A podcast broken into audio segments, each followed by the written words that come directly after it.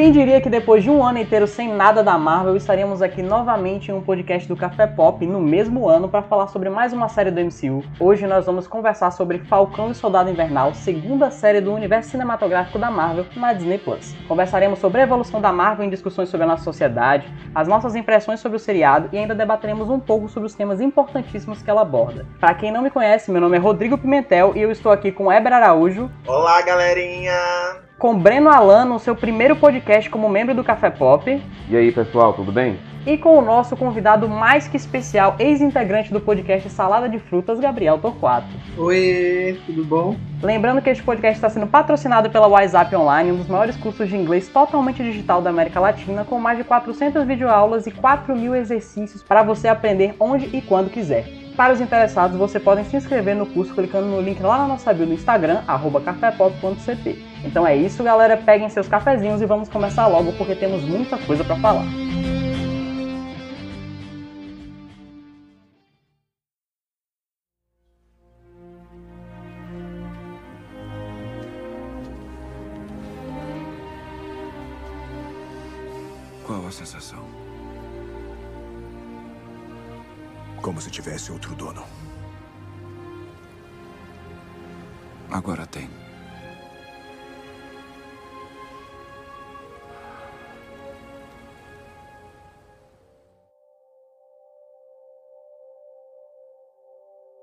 Antes de começarmos a falar sobre Falcão e Soldado Invernal, acho que seria uma boa nós conversarmos um pouco sobre a mudança que a Marvel teve no universo cinematográfico dela ao longo dos anos, principalmente depois de Vingadores Ultimato. Vocês devem perceber que começou com o Homem de Ferro, num clima bem mais leve dos filmes, e eu acho que ao longo dos anos foi mudando um pouco, os filmes foram tendo um pouco mais de substância, falando sobre temas até mais sérios, e culminou nesse ano, onde a gente teve as séries tanto WandaVision quanto Falcão e Soldado Invernal, que a gente está discutindo agora, que trouxeram temas extremamente importantes.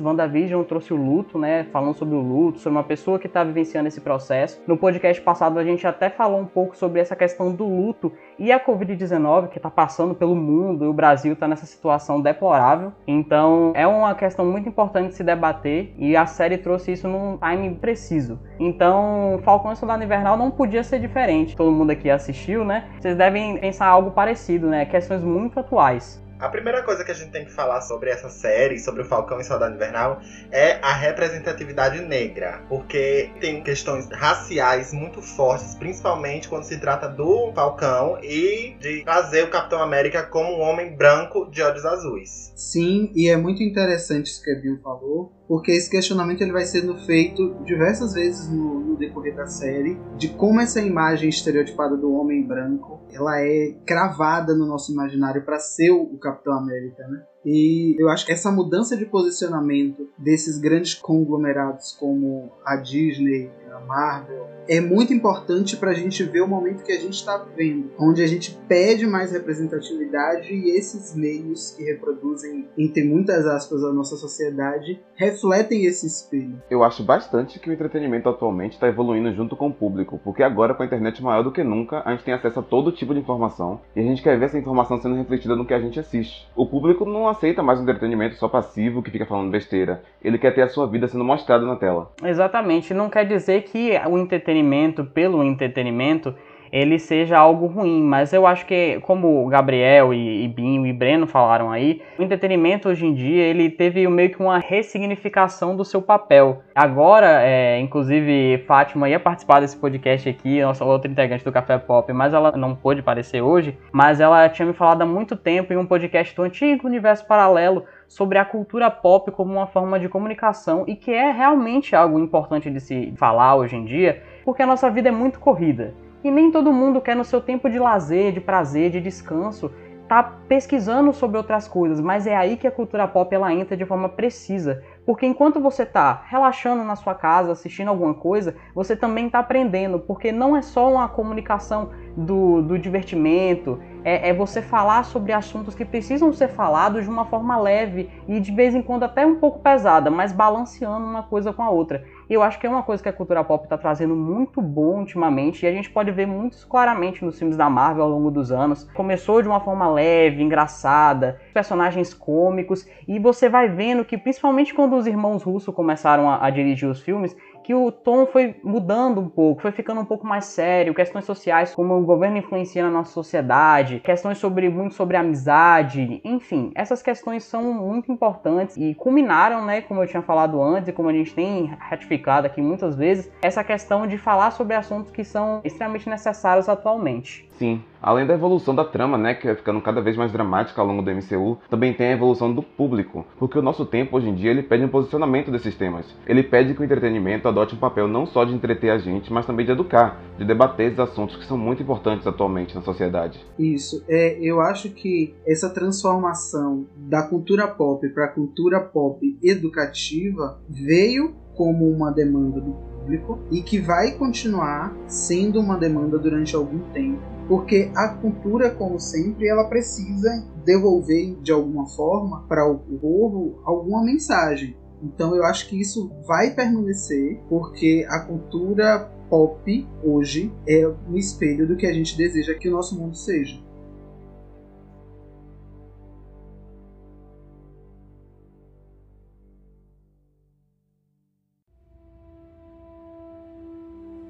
Steve representou o melhor em todos nós. Corajoso, justo, esperançoso. E ele aprendeu a fazer as melhores poses. ele mudou o mundo para sempre. Alguns meses atrás, bilhões de pessoas reapareceram depois de cinco anos, deixando o mundo no turbilhão. Precisamos de novos heróis condizentes com o tempo que vivemos.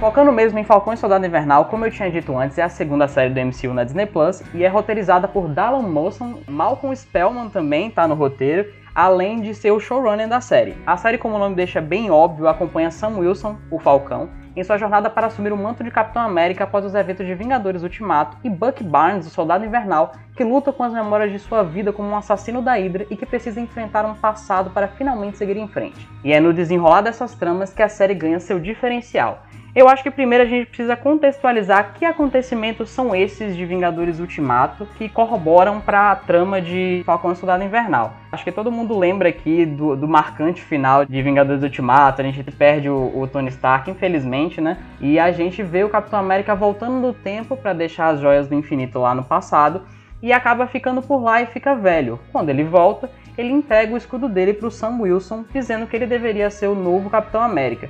E eu acho que é nesse contexto que a série ela começa. O que vocês esperavam que a série fosse trazer assim de início? Porque eu sinceramente não esperava que o tema ia ser tão sério assim iam ter tantas questões para se discutir, para se debater como foi em WandaVision. Achei que o tema ia ser um pouco mais leve, ia trazer mais essa questão de buddy cop, sabe, de, de policiais amigos que enfrentam o, o, perigo, não se gostam no início mas depois acabam se gostando. E aí a gente recebeu um, um, um banho de conteúdo aqui pra gente poder discutir. O que, que vocês achavam? Nossa, eu achava que a série ia ser bem mais leve, né? Até porque nos filmes os personagens, o Sam e o Buck, eles são super humorísticos e são quase uma quebra nos filmes dramáticos da Marvel. Então achei que seria um conteúdo mais leve, mais humorístico, uma coisa bem mais comédia mesmo. Eu fiquei bem surpreso com o conteúdo da série. Sim, eu também tive essa surpresa, mas foi uma surpresa positiva, porque como a gente tem visto, é necessário fazer esses, esses aprofundamentos nos debates e trazer essa forma mais comédia, mais aprofundada, porque tem muito, eu dei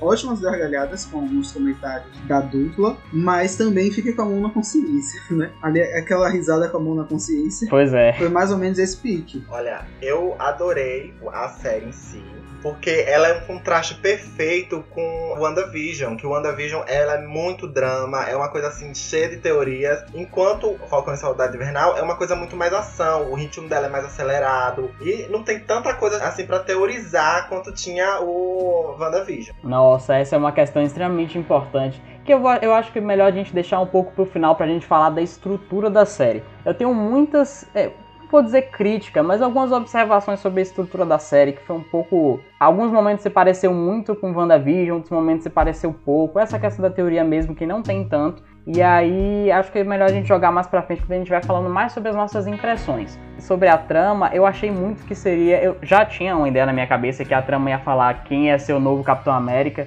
Só para dar uma contextualizada para quem não tem o conhecimento dos quadrinhos, tanto o Buck quanto o Sam já foram Capitão América nos quadrinhos. O Buck, antes, quando o Capitão América se aposentou, ele assumiu o manto, e quando ele morreu nos quadrinhos, o Capitão América voltou a usar o manto de Capitão América, né? O Steve Rogers, no caso. E o Falcão, recentemente, inclusive, eu acho que ele ainda é o, o Capitão América nos quadrinhos, porque o soro do super soldado ele acabou perdendo a validade e o Steve Rogers ficou velho. Que nem ele aconteceu no filme, né? Ele ficou velho. E aí o Sam assumiu o manto. E aí, lembrar que o Sam ele não é o primeiro Capitão América negro dos quadrinhos. Já teve um antes, mas ele é o mais conhecido, até porque ele é recente. Sobre uma questão que Beno falou, realmente os personagens eles têm um, um, clima um pouco mais cômico nos filmes e tal, principalmente a relação do Sam e do Buck, eles sempre foram um pouco cômicos quando estavam os dois juntos. Menos em Capitão América 2 Soldado Invernal, que já era uma trama um pouco mais séria, era dirigido pelos irmãos russos, como eu tinha falado, os filmes deles são mais sérios, que falava muito sobre essa questão do Buck e dos traumas dele, dele ter se tornado um assassino, Soldado Invernal,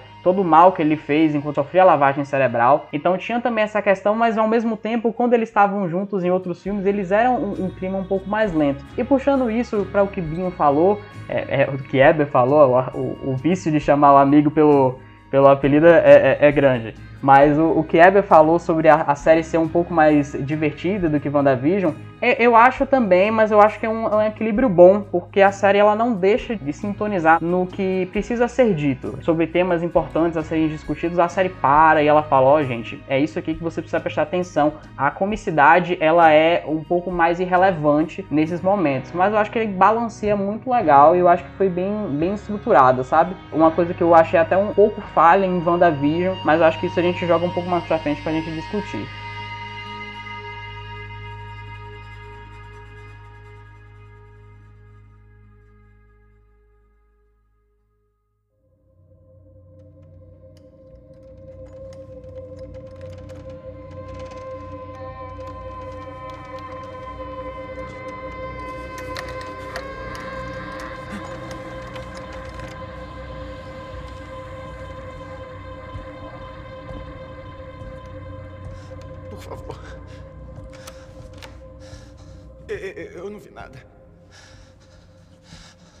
Nada. Eu não vi.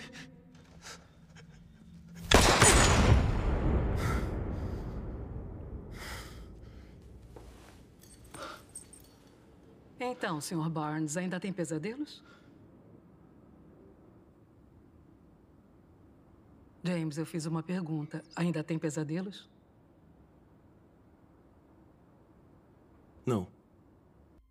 Eu queria começar falando sobre o Buck e a Carly Morgenthau. A gente vai falar sobre o Zaya e sobre o Sam mais pra frente. Mas eu queria começar com esses dois porque a construção desses dois é muito complexa. Primeiro, falando do Buck, finalmente a gente viu que ele tá buscando redenção por tudo que ele fez como um assassino da Hydra. Eu acho que é uma das redenções mais esperadas, né? Eu gostei muito do tratamento do Buck na série do Falcão e Soldado Invernal. Porque nos filmes a gente via um lado muito mais ação dele, sabe? Era como uma máquina de luta. E na série a gente pôde ver um lado humano dele. E eu amei que colocaram ele pra fazer terapia, é uma coisa que todo personagem da Marvel deveria fazer. Que toda pessoa deveria fazer uma terapia na vida. Nossa, sim, todo mundo devia fazer terapia. Principalmente nesse momento de quarentena. Mas vamos lá. E eu amei a forma como ele foi humanizado, né? Sim, eu, eu acho que foi muito importante para o personagem se tornar mais rico do que ele já era, né? Ele apareceu mais vezes do que o, o Sam nos filmes. Ele tá lá desde o primeiro Vingador, quando ele ainda era um soldado normal, né? Ele ainda não era uma máquina de matar com um braço de metal que é bastante complicado, né? Porque é toda a história dele envolvendo a Hydra, os experimentos que fizeram neles, a lavagem cerebral. Então, tipo assim, foi um personagem muito sofrido. A gente viu um pouco isso em Soldado Invernal, em Guerra Civil. Acho que esse dos dois, do Sam e do Buck, o Buck foi o personagem que a gente mais viu em tela e que a gente mais pôde ver um pouco mais sobre esse lado dele. Mas a série ela humanizou ele em um nível inacreditável. Esse fato dele ter os traumas dele, dele ficar lembrando do Soldado Invernal, ele tentar, como o Sam fala mais pra frente, vingar o passado em vez de, de tentar reparar o erro que ele fez, transforma o personagem numa coisa muito maior do que ele era antes, dá ao, ao personagem a humanidade que a gente quer ver. E eu acho que esses traumas dele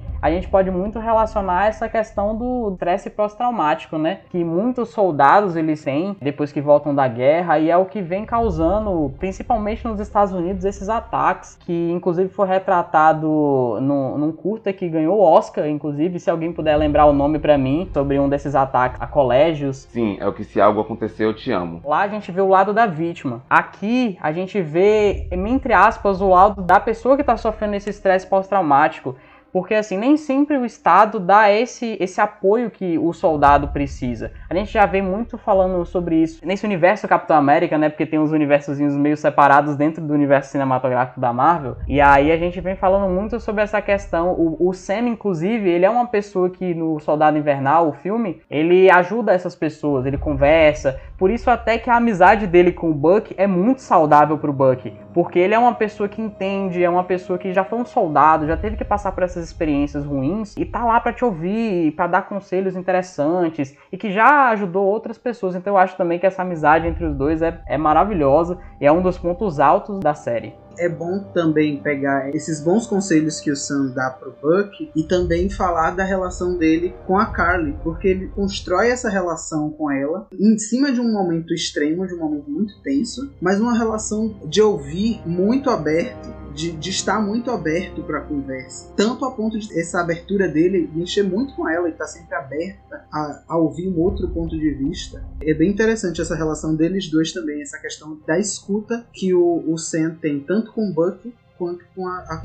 Ainda falando sobre o Buck, tem uma cena que me mexeu muito comigo, que foi quando ele tava preso junto com o Sam. E a psicóloga vai na, na prisão fazer a terapia com ele e com o Sam. Nessa terapia, o Buck critica o fato de o Sam ter abdicado do escudo do Capitão América, porque ele tinha medo de que se o Steve tivesse errado sobre o Sam, estivesse errado sobre ele também né? Uma coisa assim que marcou muito nessa série. Sim, uma coisa que eu queria puxar a respeito exatamente dessa questão do escudo, eu queria comentar com vocês, saber o que, que vocês acham, porque eu tive muito uma impressão de que o escudo ele meio que tinha vida. Porque assim, do jeito que eles trabalharam a série, com o escudo ele sendo um símbolo, a representação do Steve, inclusive pro Buck, é muito isso, né? Porque ele teve a vida toda dele luta, né? Ele vivia na época da Segunda Guerra Mundial, ele se alistou para ser soldado, depois ele acabou, entre aspas, morrendo e foi resgatado pela Hydra, se tornou soldado invernal e passou a vida toda dele lutando e não tem um momento de descanso onde ele pudesse relaxar e, e ter paz. Até o que mostra nessa série que esse é o primeiro momento que ele está tentando mudar de vida, de, de seguir em frente, porque durante a vida dele toda ele não teve essa oportunidade, porque ele sempre estava lutando. E nesses momentos, uma coisa que prendia muito ele na realidade era o Steve, era o Steve Rogers, tanto que em Guerra Civil tá lá o Steve tentando trazer ele de volta, lá em Soldado Invernal também, tentando salvar o Buck, inclusive o Steve Rogers não luta com ele. Então, tipo assim, para o Buck, aquele escudo representa muito mais do que um, um escudo qualquer, uma forma de defesa, ou até o símbolo dos Estados Unidos, para ele aquilo ali é menos. Para ele aquilo ali é a família dele, porque ele perdeu o Steve Rogers, ele perdeu o amigo dele, que era a única família que ele tinha.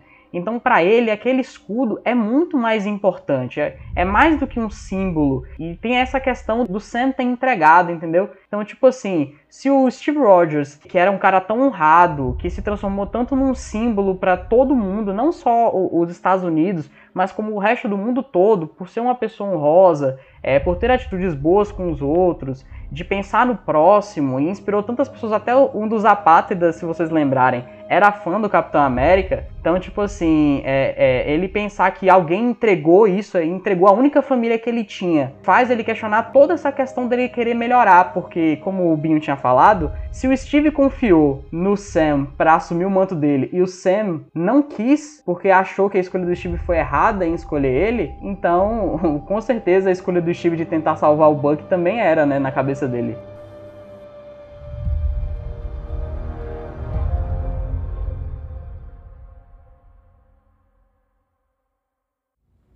Peraí, o que estão fazendo?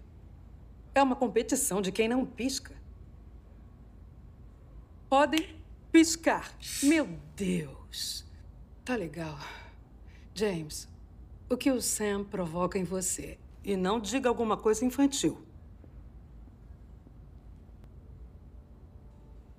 Por que desistiu do escudo? Por que você está criando tanto caso sobre uma coisa que não tem nada a ver com você? O Steve acreditava em você. Confiava em você. Ele te deu o escudo por uma razão. Aquele escudo é tudo o que ele representava. É o legado dele. Ele te deu o escudo e você jogou fora como se não fosse nada. Cala então boca. talvez ele tenha errado sobre você. E se errou sobre você, pode ter errado sobre mim.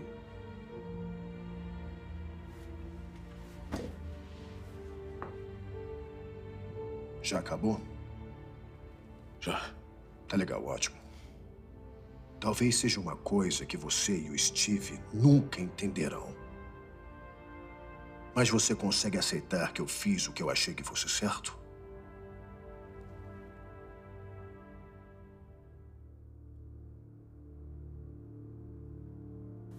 Esse tópico do escudo é bem importante de falar aqui no podcast, porque é bom ver que o escudo tem vários significados para as pessoas dentro do universo da Marvel. Por exemplo, por Steve Rogers era ele defendendo a pátria, já que ele foi um guerreiro por muitos anos. E já pro Bucky, depois da morte do Steve, era como se fosse o único traço que restou de família para ele na Terra, porque o Steve era como família para ele e ele não entendia como o Sam tinha aberto mão daquele escudo.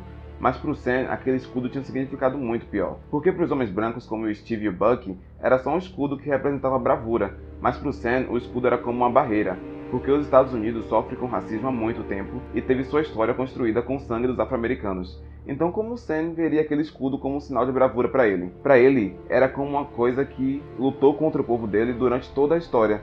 Eu acho que o Gabriel pode falar um pouquinho melhor sobre isso. Sim, eu tava aqui ouvindo você falar, Breno, e lembrando de como essa minúcia da representação do escudo para o Sen é muito delicada, porque você não só, né, e isso ele, ele trata muito com o Israel, que é, é a representatividade e também a ancestralidade de todo um povo, porque o Capitão América, como a gente conhece, loiro, alto, de olhos azuis, ele é uma construção do que seria o sonho americano, que é aquele homem cheio de valores, cheio de sonhos e de ideais, que representa o que seria a nação. E você ter uma pessoa negra naquele lugar onde obrigatoriamente as pessoas imaginam como um capitão uma pessoa branca é extremamente representativo, mas é também um desafio muito grande. E ele fala isso na série quando ele define aceitar esse, esse legado, que é aceitar que mesmo enquanto ele estiver vestido como Capitão América, vai ter gente para deslegitimar aquela escolha, deslegitimar ele enquanto homem preto sendo o Capitão América. Vai ter gente que vai odiar ele justamente por ele ser preto. É muito delicado essa aceitação desse legado. É muito difícil porque representa uma opressão enorme nos Estados Unidos, que é o, o, país onde o apartheid foi vivido de uma forma estranha, escusa e ainda não muito cicatrizada, porque a gente vive isso até hoje. É só olhar o, o caso recente do George Floyd. E essa linha muito tênue entre aceitar um legado de defender a sua pátria e ter a sua ancestralidade preservada. Sim, e eu acho que é exatamente por conta dessa dificuldade que o, o Sam precisa enfrentar, é essa abdicação, né? Não é a mesma coisa que o exemplo Buck ou até o, o John Walker, que vamos falar daqui a pouco, assumir o manto, porque eles são brancos, para eles é mais fácil. O Sam, ele precisa lutar toda uma, uma estrutura da sociedade criada é como até o Isaiah falou, há 500 anos lá nos Estados Unidos de silenciamento, de luta contra, de preconceito, sabe? Eu acho que é isso que torna o, o, Sam tão merecedor do escudo do Capitão América de se tornar o novo Capitão América. E muito também porque o Bucky, ele é uma pessoa, como a gente veio falando antes, é uma pessoa passando por um processo de cicatrização. Ele ainda não sabe o que ele faz ainda. É diferente do Sam, que embora ele tenha as dúvidas dele, ele tem um ideal de como agir, de como pensar, de evitar conflito, porque nem sempre você ganha uma luta lutando. Eu acho que é até engraçado falar falar assim, mas nem sempre você precisa ganhar uma, uma, uma batalha lutando. Você pode ganhar conversando, de, trocando é, conhecimento, trocando vivência. Então, isso o Sam sabe fazer de primeira e ele vai convencendo a gente durante a série muito que ele merece aquele escudo, ele merece carregar esse símbolo e se tornar um símbolo não só para a população branca, mas como para a população negra também, representatividade, como o Gabriel bem falou aí, essa questão dele mostrar para crianças, exemplo, tem uma cena muito muito curta, mas muito significativa de um sobrinho do Sam passando a mão no escudo do Capitão América, dele usando o escudo do Capitão América por um momento. E isso é legal para eles, porque até aquele momento o Capitão América era um cara branco, alto, dos olhos azuis. Então ele vê que alguém preto tá vestindo aquele símbolo, apesar de tudo que os Estados Unidos, os Estados Unidos eu vou resumir muito, né? Tudo que o mundo fez com, com essas pessoas. Então acho que é um símbolo ainda maior de força. Não sei se eu tô me equivocando aqui na hora de falar, Gabriel pode dizer melhor. Até as pessoas que estão ouvindo a gente também podem falar melhor também, se quiserem mandar informações, conversar com a gente sobre esse tema também, vocês podem mandar um e-mail pra gente no popcafé.cp@gmail.com. Mas eu queria saber o que, que vocês acham sobre isso. Eu concordo muito contigo, Rodrigo. E para sair um pouco da trama,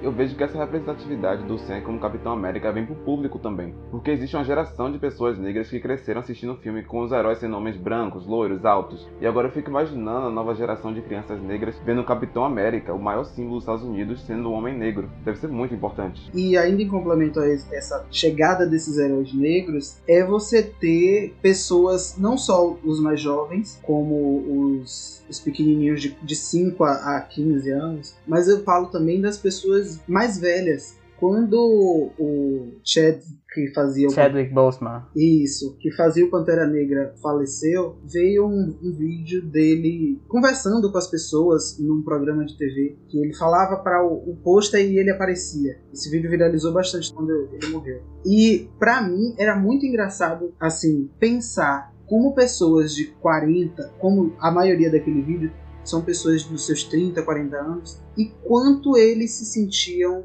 representados e queriam externalizar isso. Porque o Pantera Negra ele é o pontapé inicial dessa mudança, pelo menos para mim, que é quando a gente começa a ver caras pretas na tela para preparar para a chegada do Sam. E isso constrói uma, uma, estrada. Esses são os dois primeiros e eu espero que venham muitos outros, porque né, a indústria cinematográfica tem o que 120, 110 anos. A gente tem dois heróis negros. Todos os outros foram um padrão de estereótipo. Então a gente precisa que chegue mais e diversos, não só o cara bombado, forte, bonito. A gente precisa que chegue outros. Chegue a mulher, que chegue a latina, que chegue a brasileira, como tem agora a nova Mulher Maravilha, que é uma brasileira que foi inspirada no modelo. A gente precisa que esses outros personagens ganhem musculatura e cheguem na tela, porque vai construir uma realidade onde as pessoas consigam se ver, para além da pessoa branca.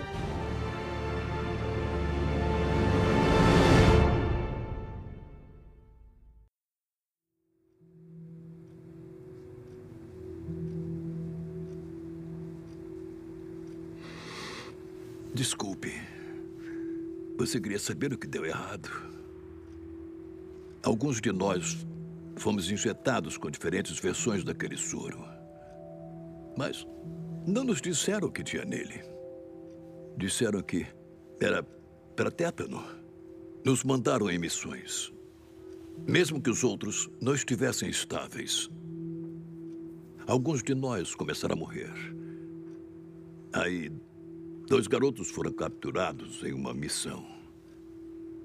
Ouvi o superior mandando explodir o acampamento de prisioneiros para esconder as provas. Mas eram meus homens, meus irmãos, não provas. Então eu fugi da nossa instalação uma noite e trouxe os garotos de volta. Não que eu tenha feito alguma diferença. Pouco tempo depois, só tinha restado eu. E o que eu recebi por ter salvado a vida deles?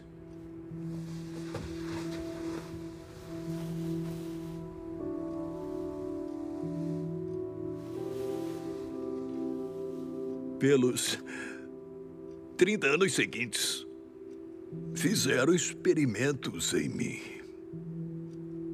Tentando descobrir por que o soro funcionou.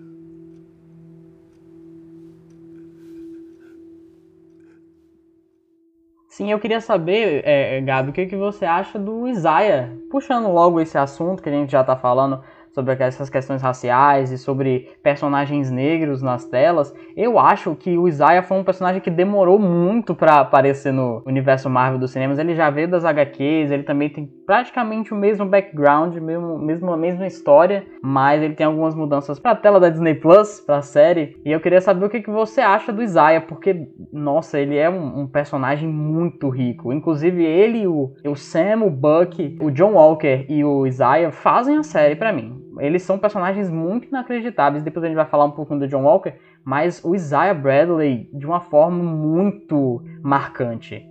O que, você acha sobre ele? Para mim, eu acho que ele é um dos personagens fundamentais para contar aquela história. Ele tem um papel fundamental de questionar o porquê do Sam estar tá ali querer cogitar assumir esse legado e também mostrar como essas pessoas sofreram, porque ele é um super soldado, uma, uma cobaia, assim que ele se resumiu, uma pessoa que foi feita de cobaia durante um grande período foi impedido de viver sua história, de ter sua família e apagado, completamente apagado da história. Para mim, ele é fundamental para a gente entender, não olhando para trás, mas olhando para esse universo, como era o lugar do negro. Era um lugar apagado, trancafiado, jogado muito à escusa, que não tinha direito a viver. Uma linha muito, não triste, mas era uma linha quase da, da miserabilidade. Então, é, quando ele conta a sua história, ele abre esse canal de diálogo para dizer: olha, eu nunca tive o direito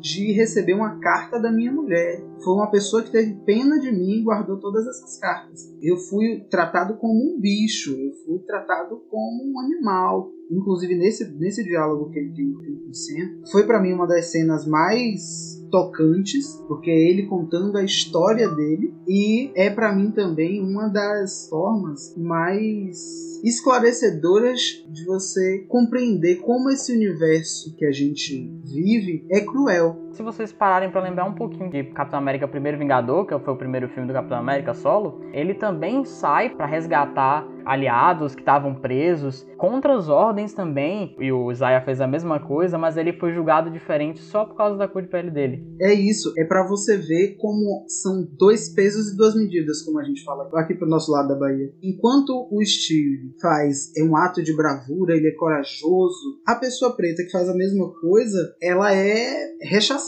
ela é riscada da história. Exatamente, é sobre isso que eu queria falar, porque essa coisa de ser apagado da história não é uma coisa exclusiva da trama da série. Isso acontece muito na realidade, não só nos Estados Unidos, mas também próximo da gente. Eu sou branco, mas eu sou filho de mãe preta e eu cresci ouvindo histórias de parentes e amigos que tiveram seus créditos roubados por pessoas brancas porque eles tinham um rosto melhor para representar aquilo. Sim, e muito disso é estarrecedor. Se a gente for realmente parar para olhar as histórias, são histórias das mais absurdas, a gente não precisa nem olhar para o cinema. Eu já ouvi alguns colegas relatando isso, de terem suas ideias roubadas. Já vi gente que perdeu projetos, já vi pessoas que tiveram copiadas mesmo na cara dura, só um tapa assim, uma tinta barata passada em cima e vendida a ideia. Isso acontece não só com pessoas negras, isso acontece com mulheres também. Um problema que permeia as nossas relações e que eu faço votos, né? Quando eu estiver velhinho, com cabelo branco, que esse tipo de coisa pelo menos melhore, porque eu, e aqui eu vou usar a fala do George Floyd para externalizar, porque a gente não consegue respirar. Para mim essa, essa frase ela define o que é o racismo. A gente, pessoas negras, pessoas negras de pele retinta, pessoas negras de pele clara como eu, não conseguem respirar.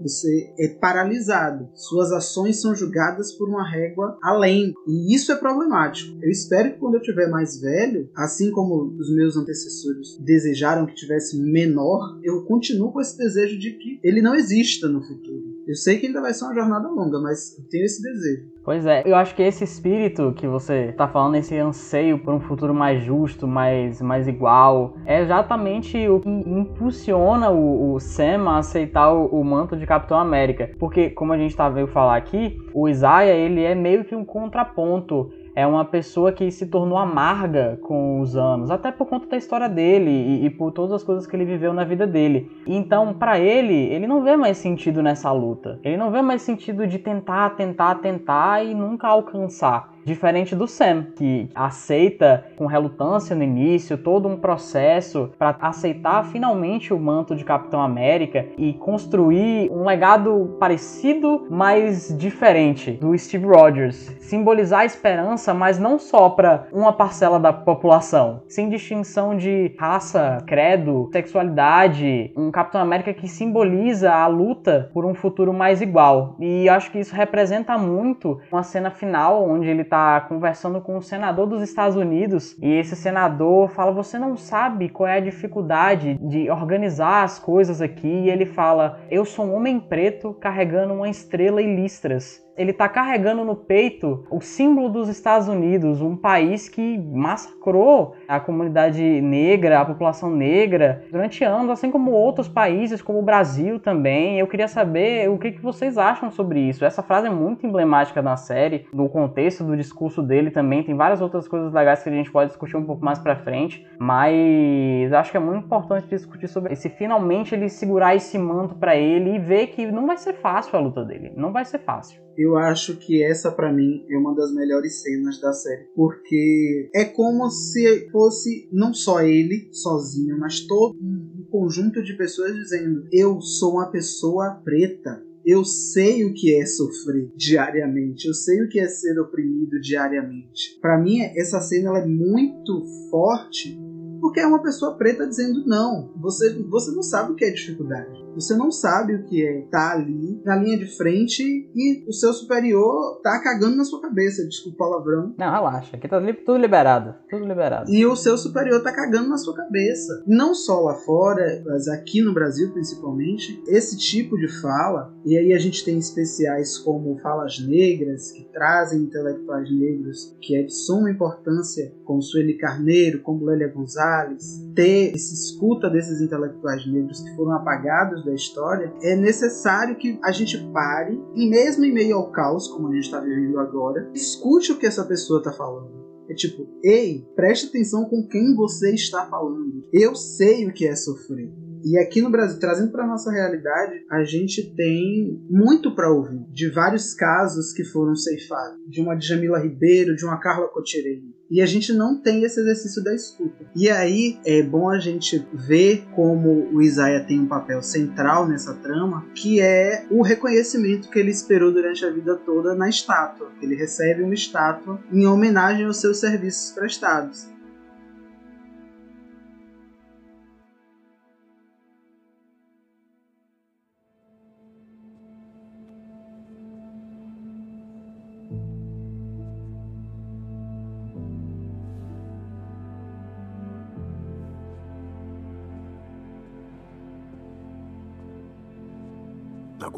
Esquecer o que você fez por esse país.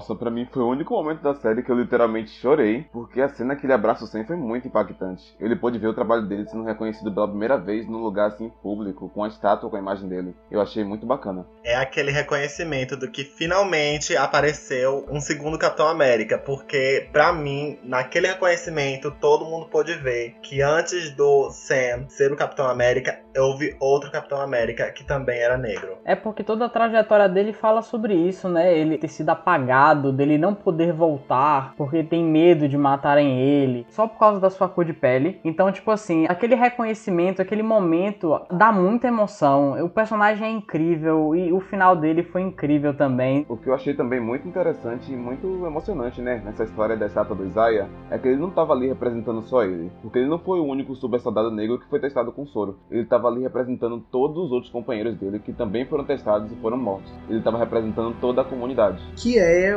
para mim, o, o ápice da mensagem do personagem, que é mostrar como você pode ter a sua história ouvida independente da sua idade, independente do que aconteceu com você. Você pode ter o seu reconhecimento em algum momento da sua vida. E é, a história do, do, do Israel é uma história triste, mas com um final Sim. assim que para mim transcende todas as outras histórias. O que ele esperou a vida toda, que era um muito obrigado das pessoas, sabe? É, é lindo, é lindo. O personagem, a construção dele, o final, toda a história dele foi muito bem amarrada e é lindo.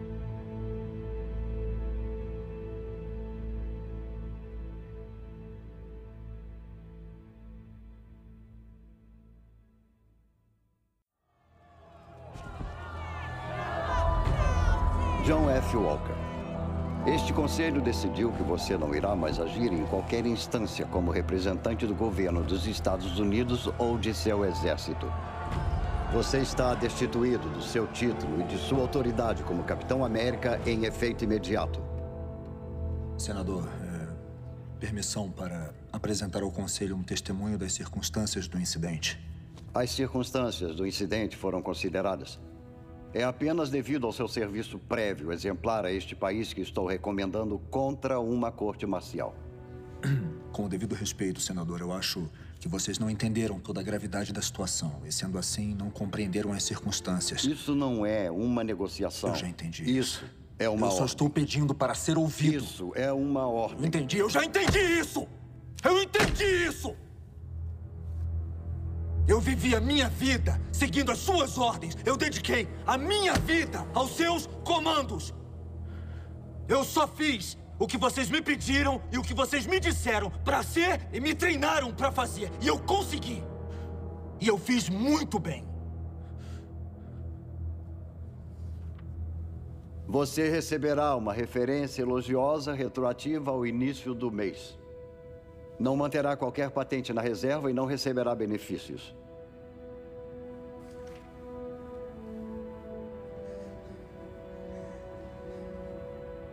Vocês me criaram.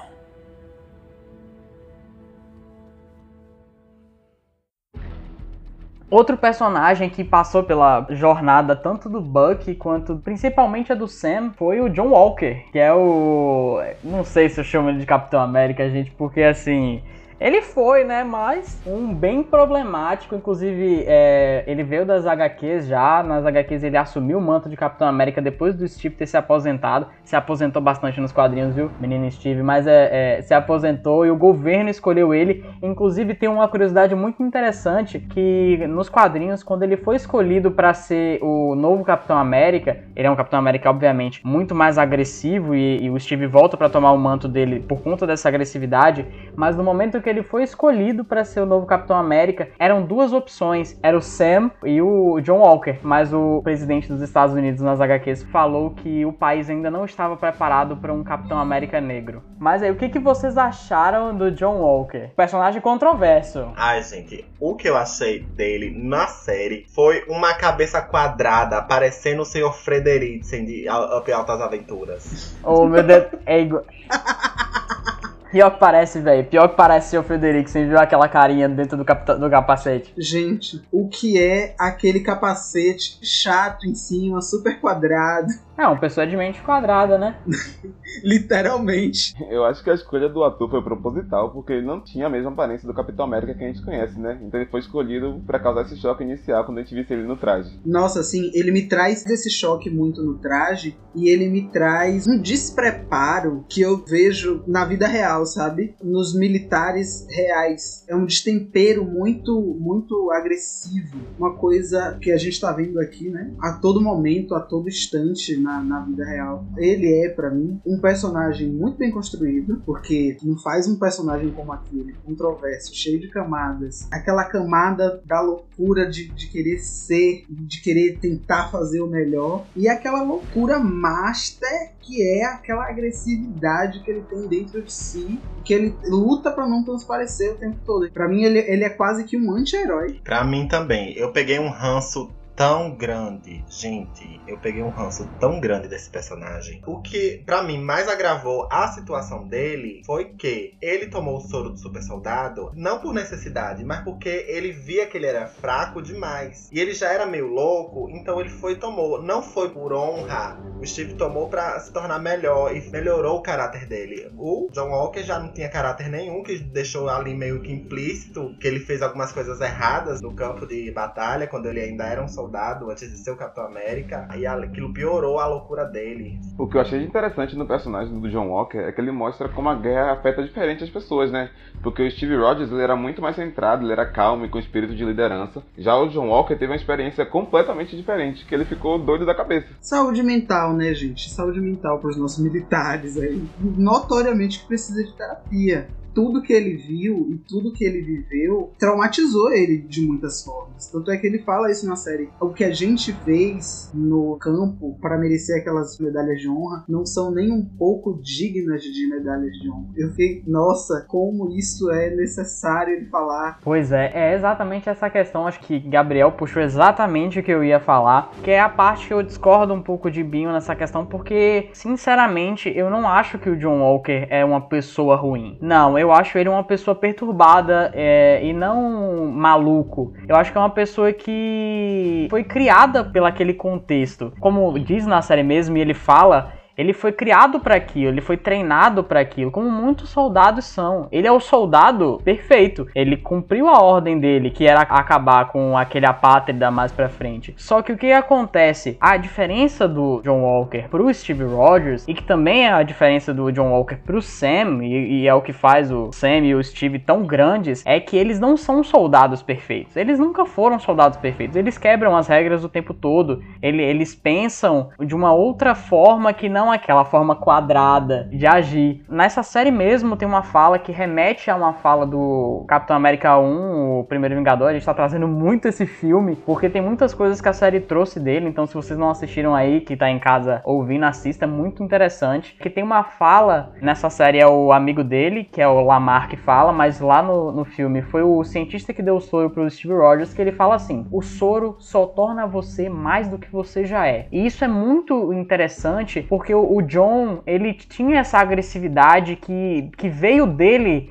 desse momento que ele estava na guerra. Então isso foi intensificado essa questão dele, dele querer por tudo completar a missão. E o Steve ele não tinha isso, ele era uma pessoa que ele sabia muito bem como conversar até com seu inimigo e tentar entender o lado do outro e tentar, olha, vamos chegar no meio termo, porque não é desse jeito que você está fazendo que é um jeito saudável. Tem essa diferença muito clara entre os dois. Mas eu queria muito trazer essa questão dessa diferença de soldado perfeito e grande homem e falar muito sobre a forma como, não só os Estados Unidos, mas como o Brasil também, lida com os seus soldados, principalmente depois de, de momentos de estresse. A gente citou um pouquinho isso é, quando a gente estava falando do Buck, desse estresse pós-traumático. Eu não vou dizer que seja o estresse pós-traumático em si, mas essa situação do soldado ele ser treinado e criado para agir de uma determinada forma e que, aos olhos do governo, isso é o certo, enquanto não vai à mídia. Eu queria saber sobre esse contexto inteiro do personagem, sobre essa abordagem dele, porque em determinados momentos ele até fala que o que ele quer mesmo é ser o melhor Capitão América possível. Dá pra ver isso nele. Só que ele não sabe o que é ser Capitão América. Então eu queria saber de vocês o que, vocês acham sobre esse personagem, sobre essas camadas que ele tem. Essa discordância de opiniões de Eber e Rodrigo só mostra como John Walker é um dos personagens mais complexos que já foram introduzidos no universo cinematográfico cinematográfico da Marvel. Porque ele tem esse tanto de características que faz uma parcela do público odiar ele e a outra entender e ter compaixão com o personagem. Então, para mim, isso mostra que ele é um personagem que ainda vai crescer com o tempo, mas que já tem dentro dele uma vontade de ser bom. Mas ele foi criado desse jeito e não foi algo que ele escolheu. Ele teve o sonho de ser um grande herói, mas como a gente sabe, o sistema militar não é esse sonho todo e ajudou a moldar a personalidade que ele tem hoje. Então, eu espero muito que a Marvel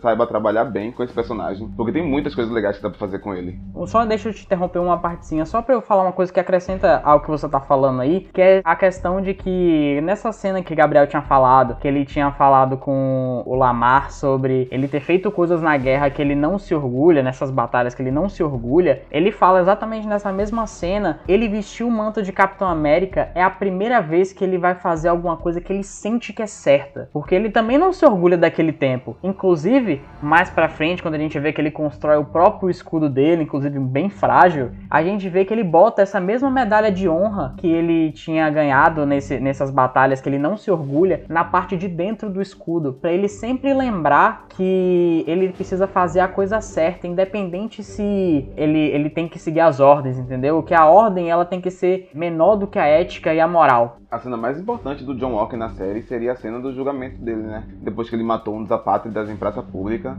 e aquela cena é muito significativa, porque não é só um enredo fictício da Marvel. Ela representa como os Estados Unidos se vê num lugar de superioridade em relação aos outros países. Como se ele tivesse o direito de sair destruindo tudo, porque ele é a pátria mãe, ele é o dono do mundo. A gente vê isso no Afeganistão, a gente viu isso no Iraque. Exatamente. E a cena do julgamento do John Walker é muito significativa porque mostra ele falando: Eu não sei porque vocês estão me julgando, vocês me criaram assim. Então mostra que aquilo não é uma característica do John Walker. Ele não é violento porque ele é violento. Ele é violento porque o sistema dos Estados Unidos, e não só dos Estados Unidos, né, o sistema militar como um todo, ele precisa de uma reforma, porque ele é muito bruto com quem participa, ele pode transformar as pessoas num John Walker, porque a gente vê isso o tempo todo. A gente teve casos como o do George Floyd, que foi morto por um policial, e recentemente também teve outro homem negro morto pela polícia. E a gente não pode culpar só esses indivíduos, a gente tem que olhar mais a fundo e ver como funciona o sistema. Isso que você falou, o sistema é um problema. Aquela cena em que o John Walker mata um dos apátridas, que fica o sangue no escudo, é uma coisa que representa muito os Estados Unidos, porque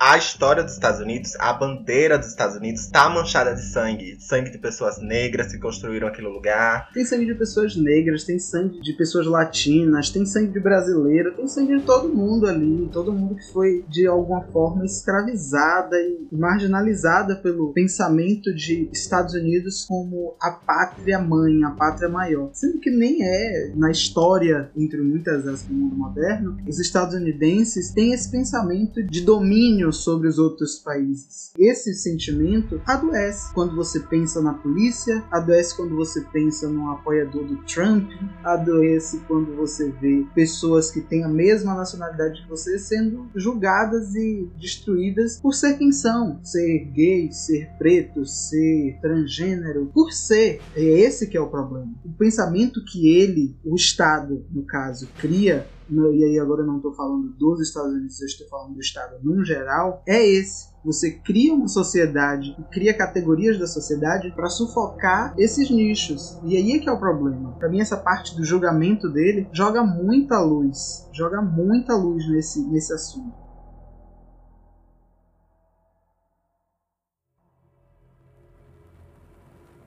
Eu não me lembro da minha mãe, nem do meu pai. O mesmo vale para irmãos, avós, primos. O que eu me lembro é de estar sozinha. Pior do que estar com fome, com frio ou assustada. Eu estava sozinha. Até a mamadônia. Como a muitos aqui, a mamadônia me salvou. Ela me deu roupas, comida e amor.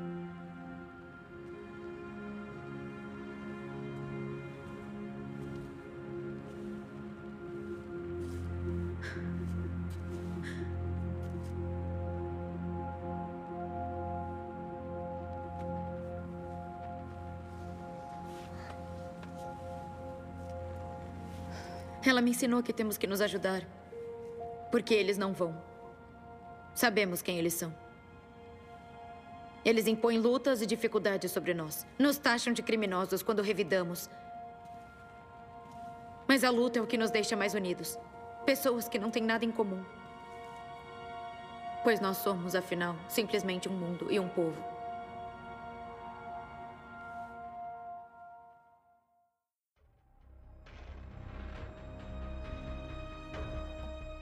Falando de falha no sistema universal, a gente pode falar sobre os apátridas e a Carly Morgenthau, porque eles estão lutando ali pelas pessoas que voltaram do blip e simplesmente foram expulsas dos seus países, expulsas de suas casas. Para vocês que estão assistindo e não, não sabem o que é o blip, o blip ele foi um acontecimento no universo Marvel, que foi quando o Thanos ele finalmente conseguiu todas as joias do infinito e ele estalou o seu dedo e metade da população do universo desapareceu e passou assim por cinco anos até que os Vingadores, Vingadores Ultimato aconteceu e tudo voltou, entre aspas, a ser como era antes. Por quê? Porque tinha um governo nesse período de cinco anos onde as pessoas elas estavam mais próximas, as fronteiras eram menos importantes, o mundo ele estava se ajudando de uma forma muito diferente do que a gente vê e eu acho que é uma, uma, uma, questão que embora a gente possa relacionar muito aqui com a nossa vida real, é, vamos assim dizer, é algo muito difícil de pensar, né, metade da população desaparecer e, e, e voltar do nada.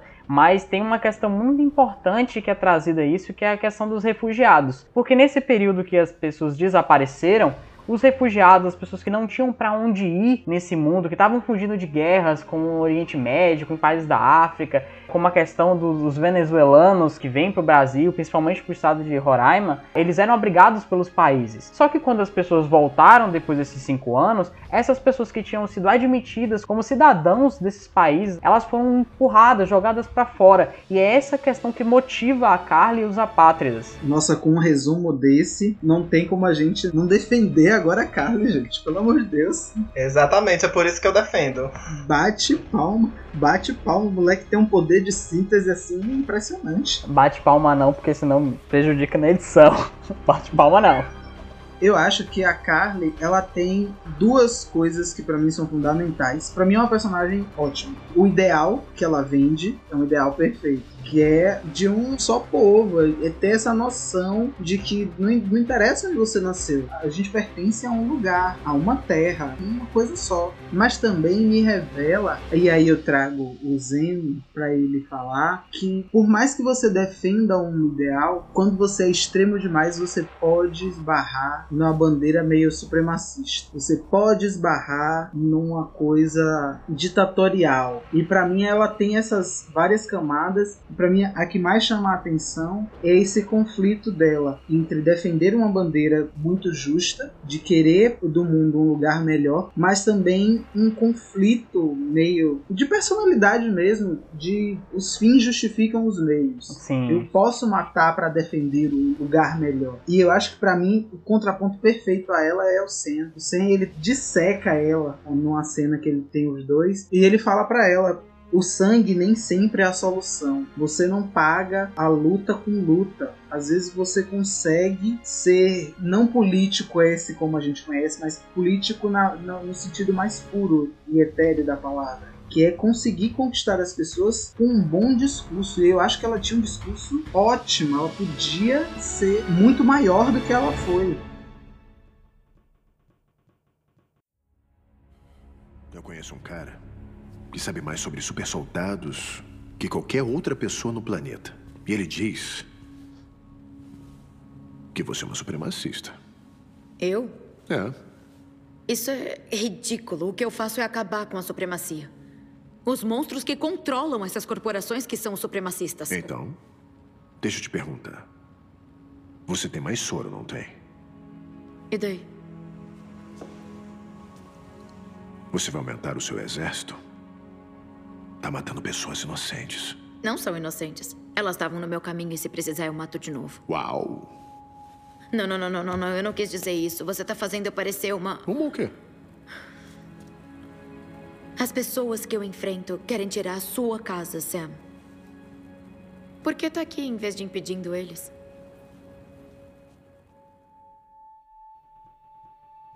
Eu acho a Carly também uma personagem muito complexa, inclusive voltando para essa parte que Gabriel falou sobre essa conversa que é muito interessante dela com o Sam. Tem um momento que você vê que ela é, ela é uma criança, né? Ela, é, ela é muito jovem e, e, e ela assumiu para ela um dever autoimposto de salvar um, essas pessoas que estão passando dificuldades pelo mundo e que passaram por essa mesma situação que ela então, tipo assim, tem a cena que ela fala que, ah, eu fiz isso e eu, e eu faria de novo. E aí o Sam ele dá só uma olhada e um sonzinho com a boca assim de repreensão. E ela, não, não é, não é bem isso que eu queria dizer, você tá querendo me fazer Porque, tipo assim, o grande ponto da série é que a gente não vê vilões, a gente vê pontos de vistas diferentes e pessoas machucadas. E pessoas machucadas machucam. Então é, é, é muito essa questão. Ela tem um ideal importante, ela tem uma luta importante é uma luta que deve ser valorizada, como o Sam fala no discurso final dele lá com, com os senadores, mas eu acho que, como o, o Zemo falou, ela foi radicalizada demais. Toda essa expectativa que ela mesma pôs em cima dela e a perseguição do gover dos governos, não era um governo, só eram vários governos a ela e, a, e aos apátridas, e essas pessoas que ficaram apatriadas nesse processo de você sempre considerar aquilo que vai contra você como terrorismo. E é uma questão que o Sam ele traz que é muito importante no discurso dele. Também é uma questão um pouco delicada da forma que fala, mas é uma questão realmente que a gente tem que se pensar. E uma pergunta que ele faz: por quê? Por que essas pessoas apoiaram a Carly? Por que, que essas pessoas foram contra esses governos? O que, que elas queriam dizer com isso? Não pode ser terrorismo por terrorismo, elas queriam tacar o terror e as pessoas têm que pensar nisso. Tem questões a serem tratadas sobre isso. A gente tem que pensar nessas questões. Se ela tá fazendo isso, tem um motivo e a gente tem que dissecar esse motivo para a gente conseguir consertar. Eu acho que o que faltou na Carly é exatamente essa questão que Gabriel tinha falado, que é ser uma pessoa mais política e como ele falou do jeito de, de você conversar, de você trazer bons argumentos, porque a, a, ideologia dela é muito interessante, muito importante e que deveria ser realmente aplicada, mas é muito idealizada, muito romântica para o mundo que a gente vive, um mundo de interesses e de corporações e que farinha pouco meu pirão primeiro. Sim, o que eu acho que afeta a Carly um pouco é aquilo que Paulo Freire fala na pedagogia do oprimido. O sonho do oprimido é se tornar o opressor. Então, mesmo que não seja conscientemente, ela reproduz com os outros uma opressão que ela mesma sofreu. Só em complemento com o que você falou, Breno, do que não tinha, né? Porque pelo que a gente traz ali de background da série, eles não têm um lugar, eles não têm mais uma pátria, eles não eles não sabem o que eles são, quem são, para onde vão. E isso é um ponto muito positivo da série, de trazer esse debate, da gente botar a mão na consciência mesmo e saber por que, que tudo que é diferente a gente categoriza. Rodrigo traz muito isso na, fala dele, que é, é da gente botar a mão na consciência mesmo e parar. Tipo, vamos sentar e conversar e ver o que é está acontecendo para a gente estar tá categorizando sempre assim. Essa questão do discurso da carne foi uma coisa que o Sam entendeu muito, por isso ele fez aquele discurso no final. Ele quis dizer para ela que ela precisava ser mais política e menos agir com uma certa violência. E ele fez isso, ele foi atrás de fazer mais política do que a Carly estava buscando, porque a Carly estava ferida e ela queria ser violenta, porque ela achava que a única meio de entenderem, inclusive ela fala isso, que a única forma desses políticos entenderem é por meio da violência, a violência que ela sofreu. Para mim o que torna a Carly muito complexa é isso, porque como o Gabriel falou, ela não tem esse senso crítico de pensar que o que ela está fazendo é muito radical. Mas como que a gente pode cobrar uma coisa dessas dela? Como a gente pode cobrar isso de uma pessoa que simplesmente perdeu tudo que tinha, sabe? Mas é isso mesmo, a história dos apátridas na série é muito interessante, embora eu tenha algumas observações para fazer quando a gente for conversar sobre a estrutura da série, os personagens na, de forma mais cinematográfica, mas eu gosto muito do contexto dos apátridas, da história, o que que motiva eles, o que que, o que que foi acontecendo com eles durante a série. Eu acho que eles trazem muitas discussões importantes e que a gente tem que levar mesmo. Como a gente tinha falado lá no início, Cultura pop é para isso também, gente. É para discutir, é para conversar, é pra gente aprender. Sempre aprender. Conhecimento nunca é o bastante.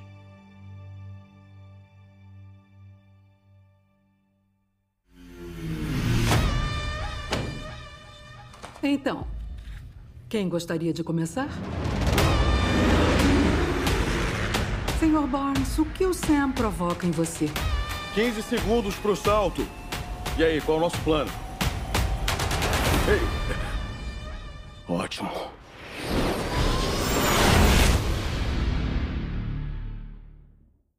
Agora falando sobre as nossas impressões sobre a série, eu queria saber, galera, o que, que vocês acharam sobre a divisão de episódios e sobre eles serem lançados semanalmente. Eu tenho uma coisa muito específica sobre esse tema para falar com vocês agora que a gente está falando sobre estrutura, falando sobre as coisas que a gente mais gostou mas eu vou esperar vocês falarem antes de eu falar alguma coisa pra gente conseguir debater melhor. Olha, na minha opinião, não funcionou tão bem como funcionou em WandaVision isso de lançar semanalmente os episódios. Porque o WandaVision tinha um cliffhanger, um gancho no final de um episódio para deixar o público ansioso pro próximo, muito maior que o Falcão e Soldado Invernal. Eu senti que cada episódio era bem fechadinho e assim não criava uma expectativa tão grande para a próxima semana. Então, se seguisse um formato mais Netflix e lançasse tudo de uma vez, talvez fosse mais fácil de acompanhar a série. Eu concordo muito com o Breno, porque para mim, como eu tinha falado no início do podcast, o WandaVision tinha coisas que faziam a gente refletir, que faziam a gente teorizar. Não funcionou isso em Falcão Soldado Invernal, não teve isso nessa série. Eu tô muito curioso para saber o que que Gabriel vai falar a respeito disso, porque eu, Binho e, e Breno, a gente assistiu enquanto tava lançando, né? Mas Gabriel assistiu tudo de uma vez, inclusive obrigado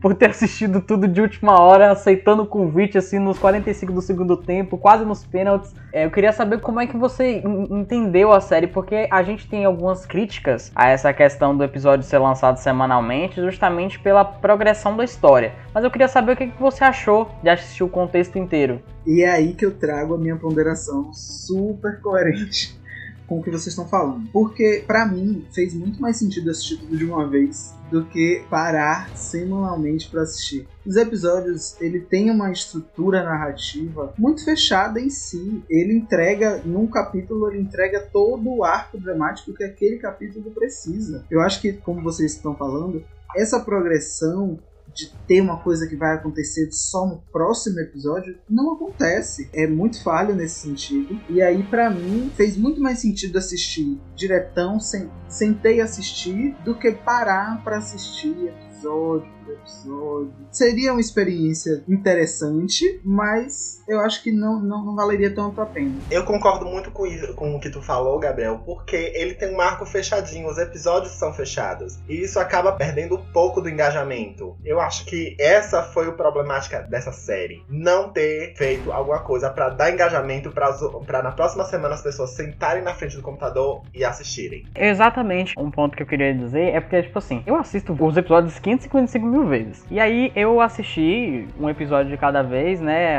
Todas as sextas, é, da forma como foi WandaVision. E aí eu assisti também, depois que lançou tudo, eu maratonei e assisti tudo de uma vez, como o Gabriel fez. Então eu vi um pouco dos dois mundos. E realmente essa questão de ser lançado semanalmente ou não muda e interfere na narrativa da série. Porque, exemplo, eu quando assisti na sexta-feira o episódio, não sei quando esse podcast vai ao ar, mas enfim, eu assisti o, episódio e eu não gostei tanto quanto eu achei que eu gostaria. Talvez porque eu tava com expectativa da semana anterior, o episódio 5 foi muito bom então eu tava com uma expectativa alta para a conclusão do episódio 6. E aí quando eu assisti a primeira vez, eu fiquei, hum, gostei, gostei do fechamento dos personagens. Eu acho que diferente de WandaVision, Falcão e Soldado Invernal, ele fecha muito melhor todos os arcos. Porque a gente vê muitos personagens soltos assim em WandaVision. Exemplo, a Darcy não teve um final. O Agente Wu também não teve. O vilão, que é o, o, o carinha da, da, da Sword, também não teve um final. Aí o Visão sumiu. E, enfim, vários personagens que ficaram muito em aberto. E Falcão Soldado Invernal ele faz questão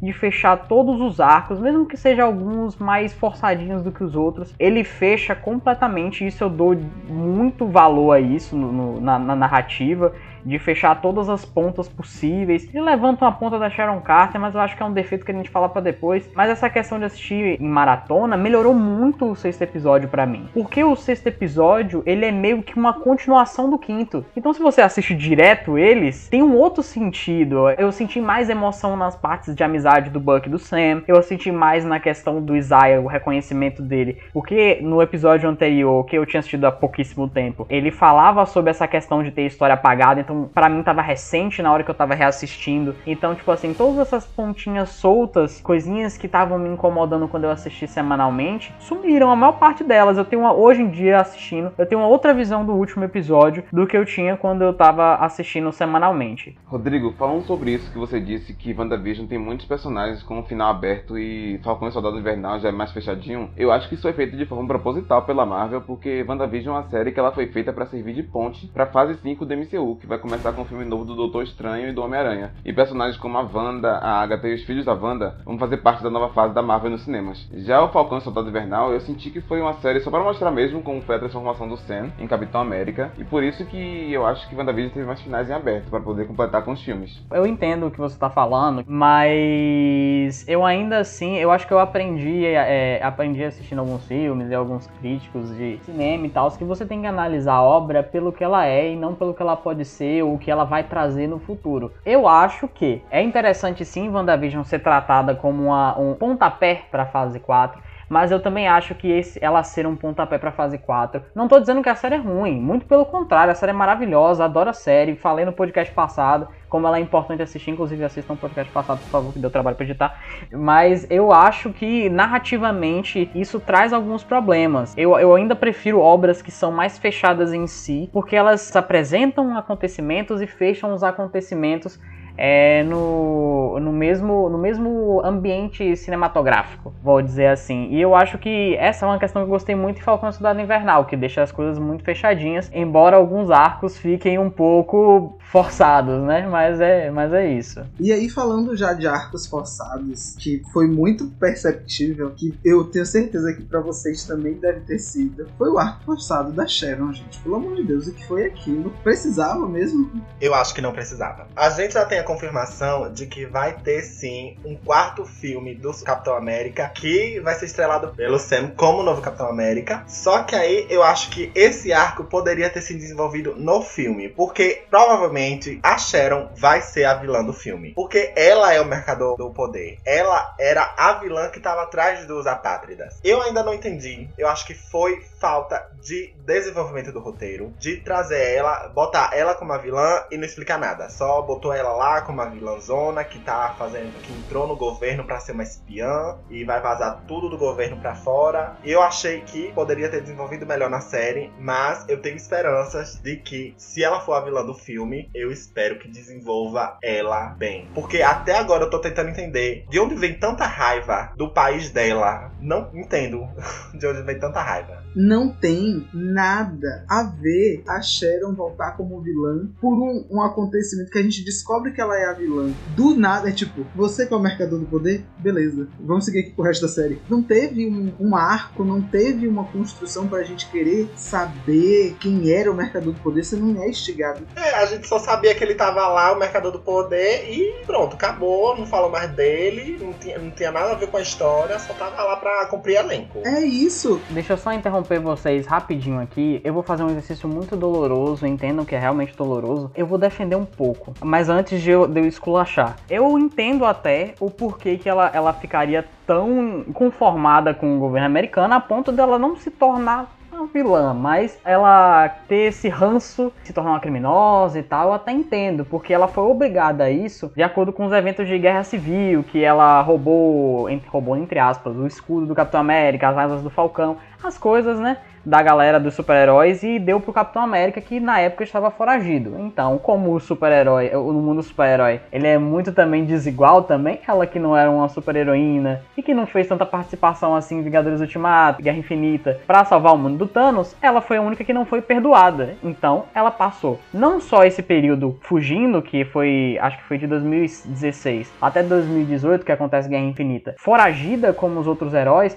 mas também depois que aconteceu o blip, que todo mundo desapareceu, ela ficou na Terra. E ela ficou ainda tendo sido expulsa dos Estados Unidos, ainda tendo que reinventar a vida dela, não podendo ver a família, não podendo ver os amigos. Por uma decisão que ela fez para ajudar, eu entendo essa frustração dela dela querer ser a vilã. Mas eu acho que foi pessimamente aproveitado na série. Eu acho que a participação dela não tem relevância. Se você fizer um esforcinho para tentar tapar os buracos, não precisa da Sharon Carter naquele lugar. O Zemo ele podia ter um contato que levasse ao cientista com o soro. O Sam podia ter pedido, sei lá, velho, alguma outra pessoa participar das outras missões. Ela não tem uma relevância tão grande. E as únicas pistas que indicam que ela é o mercador do poder são umas ceninhas que aparecem voadas nos episódios dela conversando com alguém, dela andando de celular cheio de guarda do lado. E você fica tipo assim, gente, o que, que é isso? Vocês já perceberam que o Mercador do Poder manda umas mensagens ameaçando a Carly? E as mensagens são tipo assim: é tipo o Liam Neeson falando pro sequestrador da filha dele é tipo, eu vou te encontrar e eu vou te matar. Gente, que genérico,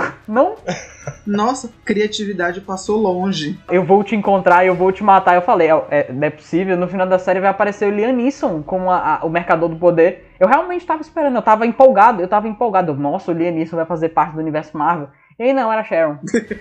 Isso é uma crítica que eu tenho à Disney. A Emily Van Capp, que é a atriz que faz a Sharon, ela é muito boa atriz. Eu já vi ela em outros trabalhos. Ela é muito boa atriz. Quando é para fazer um papel, ela entrega. Só que ela não tá sendo muito bem usada na Disney. Eu acho que todo esse arco da Sharon poderia ser cortado e introduzido no quarto filme do Capitão América, que inclusive traria uma expectativa muito maior se tivesse um mistério ao longo do filme de quem era o Mercador do Poder e no final revelasse que era ela. E poderiam usar esse tempo de tela dela na série para desenvolver melhor a Carly e os apátridas, que eu achei que a narrativa deles foi muito corrida. Por exemplo, com a Monica Rambeau em WandaVision, teve uma cena que aconteceu assim que ela voltou do blip e mostrou a reação dela, com a mãe dela já estando morta e tudo mais. E já com a Carly a gente não vê isso. Eu queria muito ver uma cena dela, por exemplo, quando as pessoas voltaram do blip e ela teve que ser despejada da onde ela morava para abrigar as pessoas que voltaram. Seria uma coisa bem interessante de explorar na série e não teve tempo de ser desenvolvida para dar espaço para um arco da Sharon que poderia ser melhor utilizado em um filme. É, e até se tivesse é, puxando essa, essa parte de ter alguma coisa no passado, podia até ter pra Sharon, entendeu? Pra desenvolver. Se vai colocar na série, desenvolve melhor, velho. Puxa, tira algum, algumas coisinhas que não ficam legais na série, não sei. E aí aumenta um pouco, dá um pouco mais de relevância. Transforma o personagem em alguém que a gente queira assistir, sabe? Toda vez que aparece a, a Sharon, eu ficava tipo, ai meu Deus do céu, eu queria tanto ver mais sobre a Carla, entendeu? Sobre o desenvolvimento dela e do resto dos apátridas. E aí eu acho que comprometeu mesmo. Mas eu queria puxar agora outro personagem que, diferente da Sharon, eu achei belíssimamente colocado. Não tem tanta influência assim no contexto filosófico, do contexto das discussões sociais da série, mas é um personagem que retornou, que é um amorzinho meu desde o filme Capitão América Guerra Civil, que é o Zemo.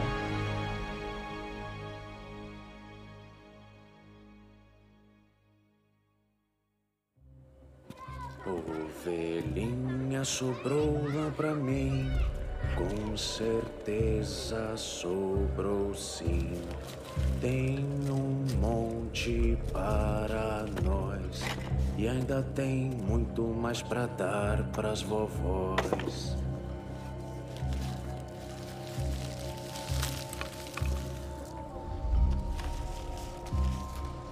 Manjar turco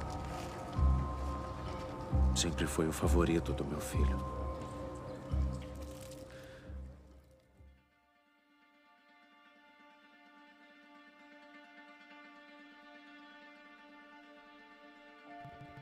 Eu gostei bastante da participação dele, porque para mim ele é um vilão muito inteligente. Foi o único personagem de todos os vilões da Marvel que conseguiu criar uma rixa dentro dos próprios Vingadores. E ele fez a participação dele foi embora. Tipo, ficou com as Dora Milaje. Ele teve o um momento dele e vazou na hora certa. Eu, o que faltou com a Sharon Carter que era para ter dado a participação dela indo embora. Eu concordo 100% com o Ebinho, mas eu acho que ainda dava para ter reduzido um cadinho uma cena dele meio fora de ponta, mas ele é muito carismático, então você nem sente que tá fora da ponta, sabe? Ele é tão carismático, ele ocupa tanto a cena que não dá para sentir. Eu acho o Zemo um personagem muito incrível, tá no, no pódio dos vilões da Marvel, junto com lá com o Loki, com o Thanos e com Killmonger, que é o vilão de. o vilão, entre aspas, né, de Pantera Negra. Incrível também, outro vilão que a Marvel. A Marvel sabe fazer vilão, viu, gente? Mas, enfim, o personagem tinha passado por muita crítica, o Zemo, né, no, no filme do Capitão América Guerra Civil, porque ele foi bastante descaracterizado do personagem que ele é nos quadrinhos. Na série, no filme, ele é um personagem que já luta contra essa questão supremacista dos super-heróis, dos super soldados. E o engraçado é que nos quadrinhos ele é o oposto. Na verdade, ele acha que ele é de uma linhagem superior de, de seres humanos. E aí na série, no filme, eles decidiram alterar isso, mas ficou muito bom. Inclusive, como ele estava bastante descaracterizado antes, eles fizeram meio que um retcon, que é você mexer um pouco na história do personagem. E aí é, o personagem é um barão, como ele é nos quadrinhos. Até chega a usar a máscara que ele usa nos quadrinhos. E isso aí foi foi um gostinho pros fãs do personagem. Inclusive, se vocês quiserem saber mais sobre o Zemo nos quadrinhos, tem publicação especial lá no feed do Instagram. Vou falar de novo aqui o arroba, é arroba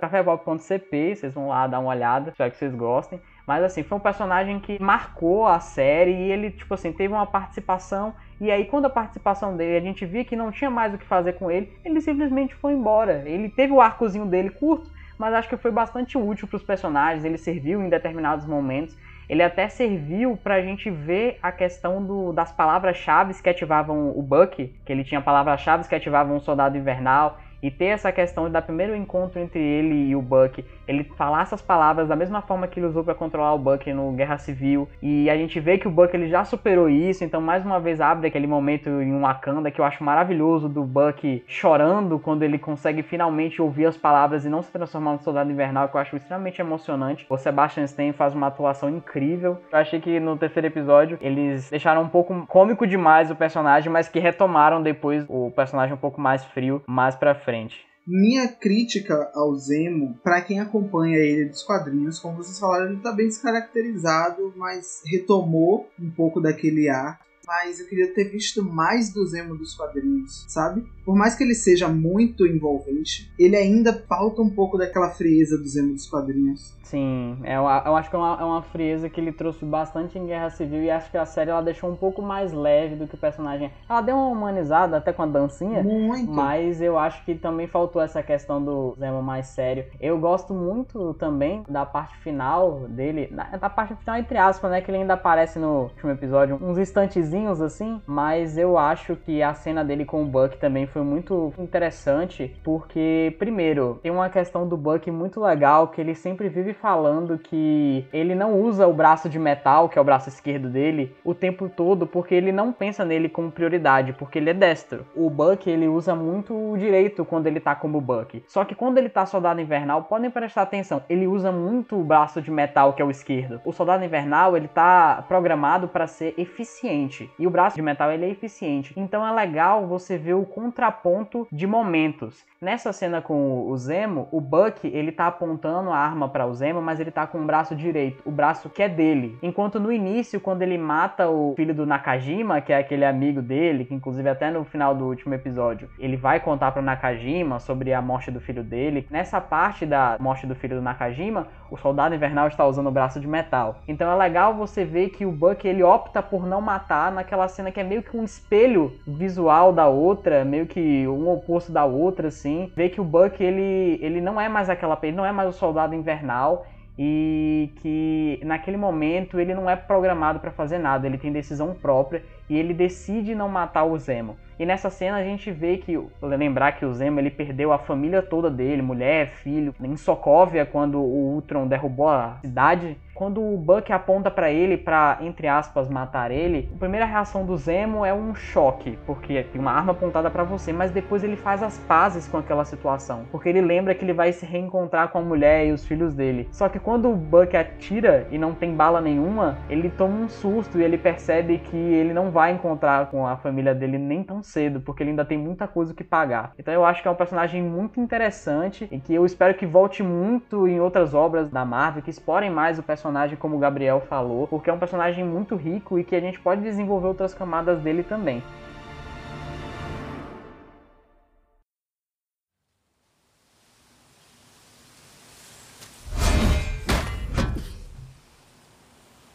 Eu me sinto estranho. Pegando ele de novo. O legado desse escudo é complicado, para não dizer outra coisa. Quando Steve me contou que estava planejando, acho que nenhum de nós entendia como seria para um homem negro receber o escudo. Como poderíamos? Eu te devo desculpas. Sinto muito. Obrigado. Que aconteceu com Walker não foi culpa sua.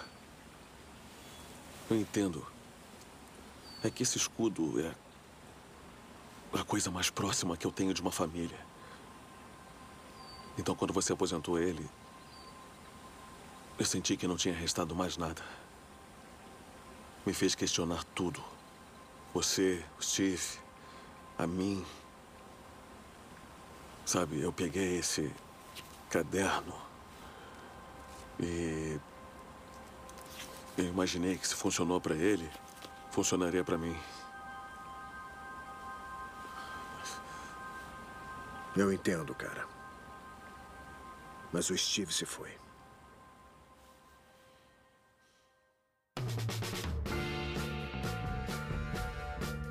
Olha, dentre os episódios que a gente tem das séries da Marvel até agora, que são WandaVision e Falcão e Soldado Invernal, o último episódio de Falcão é o episódio com menor aprovação crítica que a Marvel teve até hoje, com 64% de aprovação no Rotten Tomatoes. Em comparação, o último episódio de WandaVision teve aprovação crítica de 88%. Eu acho que o problema dessa aprovação foi justamente esse semanal. Eu cheguei já no último episódio assistindo direto, já muito mais consciente do que se eu tivesse assistido semanalmente. Aquela coisa lenta, porque foi muito lento. Para mim, o pau começa a torar já no, no terceiro em diante. E o, o, último episódio, o sexto, ele meio que dá uma queda nesse grandes acontecimentos, porque ele é um prolongamento do quinto. Então, é completamente entendível e válido essa má aprovação. Foi o que eu senti quando eu assisti semanalmente o sexto episódio. Ele funciona junto, ele não funciona independentemente dos outros. Ele não é um episódio fechado em si, como o Gabriel falou perfeitamente, ele é um prolongamento do quinto episódio. Então acho que é plausível também. Ele tem alguns, alguns desfechos também que eu achei um pouco forçado. Eu queria ter mais visto a questão do Buck conversando com o Nakajima. Eu tava muito mais interessado na parte de diálogo da série do que a parte de ação, embora eu achasse as cenas de ação do Sam inacreditáveis como Capitão América.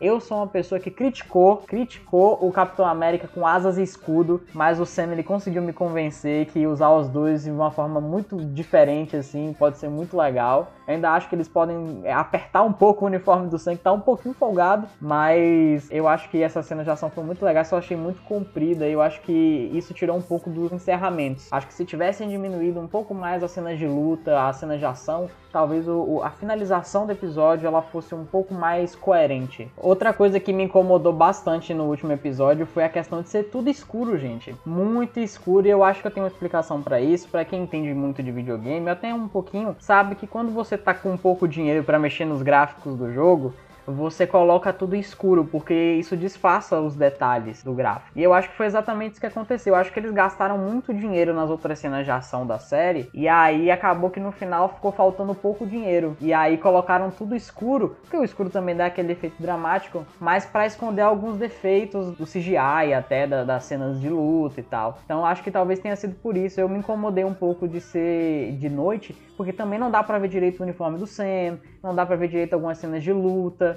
Eu acho que ficou um pouco complicado. Eu também acho que isso pesou um pouco na crítica, né? Gastaram nos outros episódios esquecendo do último, que era pra fechar a série em grande estilo. Pois é, a primeira cena de ação do Sam é incrível, mas ela. E, e, é de dia, inclusive, ela podia ser um pouco. Vamos tirar um pouquinho daqui e colocar no final? Vamos? Um pouquinho só? Nossa, sim. Eu acho que fal faltou um pouco de dinheiro no final. Eu espero que pro filme do Capitão América, que eu estou ansioso agora para assistir espero que eles acertem só essas coisinhas assim do uniforme, deixar um pouquinho mais apertado. Mas de resto, eu acho que eu acho que é isso. Agora eu queria saber de vocês o que vocês acharam do contexto inteiro já caminhando para os finalmente. Eu queria saber o que, que vocês acharam da série. De 0 a 10, Breno, o que, que você achou do final? Olha, eu diria que a série é um 8/10 porque eu gostei muito dos temas que foram abordados. Eles não deixaram de lado a comédia clássica da Marvel mas conseguiram inserir temas importantes para a sociedade atual sem deixar a série maçante. A minha crítica se resume mais ao último episódio porque eu achei ele bem corrido e tinha coisa que parecia muito conveniente de acontecer para finalizar do jeito que eles queriam. Mas em geral é uma série boa, que entretém bastante e também tem uma mensagem bacana. Eu adorei. Para mim, a série é 8 de 10. Por esses probleminhas tipo Sharon, roupa, a parte dos apátridas ser muito corrida. Mas eu gosto, eu gosto da série, eu acho ela bem amarrada, bem pensada. Os personagens que seguram a trama nas costas são densos, tem aquelas camadas que a gente gosta do drama, da piada. Tem ali um tipo de humor um pouco mais refinado, que demanda do espectador uma atenção maior, mas tem todo um texto bom, um texto bem amarrado. Para mim, só essas falhas pontuais que precisam ser corrigidas no filme. Binho, agora você, a sua nota de 0 a 10. Eu achei a série 8 de 10. As questões pontuais que Gabriel já falou foram coisas que pegaram muito para mim. Acho sim sim que deveria ter jogado tudo em um dia só, pra gente fazer aquela maratona de um dia só. E para mim, lembrou muito os filmes da Marvel. Passou um ano sem a gente ter nada da Marvel, né? E agora voltou com esse esquema cômico,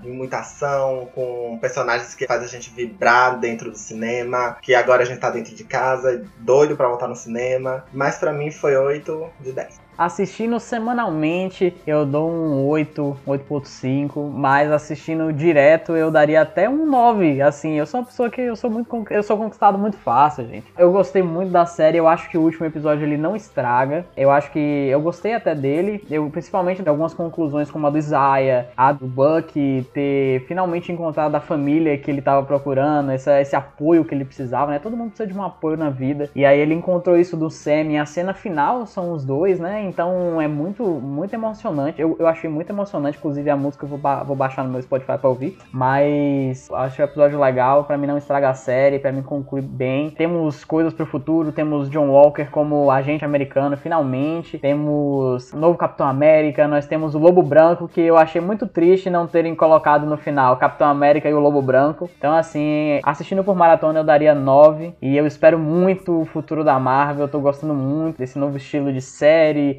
Vai ter filme da Viúva Negra também, que a gente pode comentar, se tiver coisa mais interessante para comentar. Tem o Loki que tá vindo aí, então tem muita coisa ainda pra gente conversar. E outras coisas também que o nosso podcast vão trazer. Queria agradecer muito, mas muito mesmo a participação de Gabriel. Foi de última hora que eu chamei ele, o cara foi, assistiu toda a série, é, estudou para fazer a pauta. Então, tipo assim, um cara muito sensacional. A gente já se conhece já tem um tempo, um amigo do peito mesmo. Obrigado por participar. A gente quer muito que você participe mais vezes, porque você é uma pessoa incrível. Eu espero que você tenha gostado também. A gente é meio maluco, as coisas também às vezes saem do ritmo, às vezes voltam pro ritmo. Espero que você tenha curtido essa participação aqui com a gente. E queria mais, né? Sempre. Gente, eu só tenho a agradecer por vocês terem me chamado. Foi um prazerzaço participar aqui com vocês. Assistam Soldado Invernal, vale super a pena. Ouçam mais Café Pop, tem vários outros episódios aqui para vocês. E me convidem mais vezes, gente. Não, pode deixar, pode deixar. Adoro o podcast, acho o trabalho de vocês sensacional. Eu já fiz os meus elogios a Rodrigo, como vocês são dedicados, como vocês são esmerados no trabalho de vocês e como isso reflete muito no podcast. E eu só tenho a agradecer essa participação. Ah, obrigado, amigo. A gente que agradece. Inclusive, Gabriel, faça seu merchan antes da gente se despedir. Quem quiser conversar e prolongar esse, esse, essa conversa sobre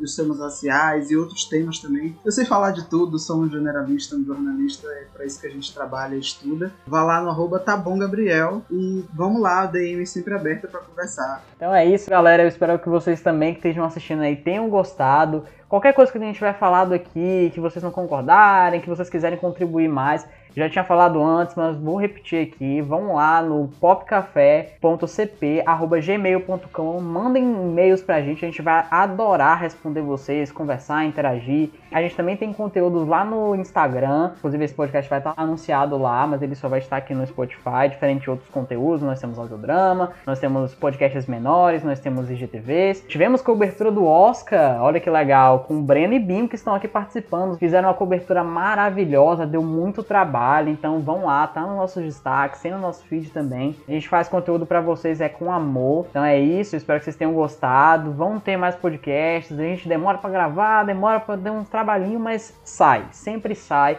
e a gente faz da melhor forma possível para que vocês gostem, que vocês curtam e que vocês também interajam com a gente. A gente adora. Surgiram temas para a gente falar, a gente vai adorar. Então é isso, um abraço bem apertado em vocês e até a próxima. Até a próxima, pessoal. Tchau, gente. Até mais.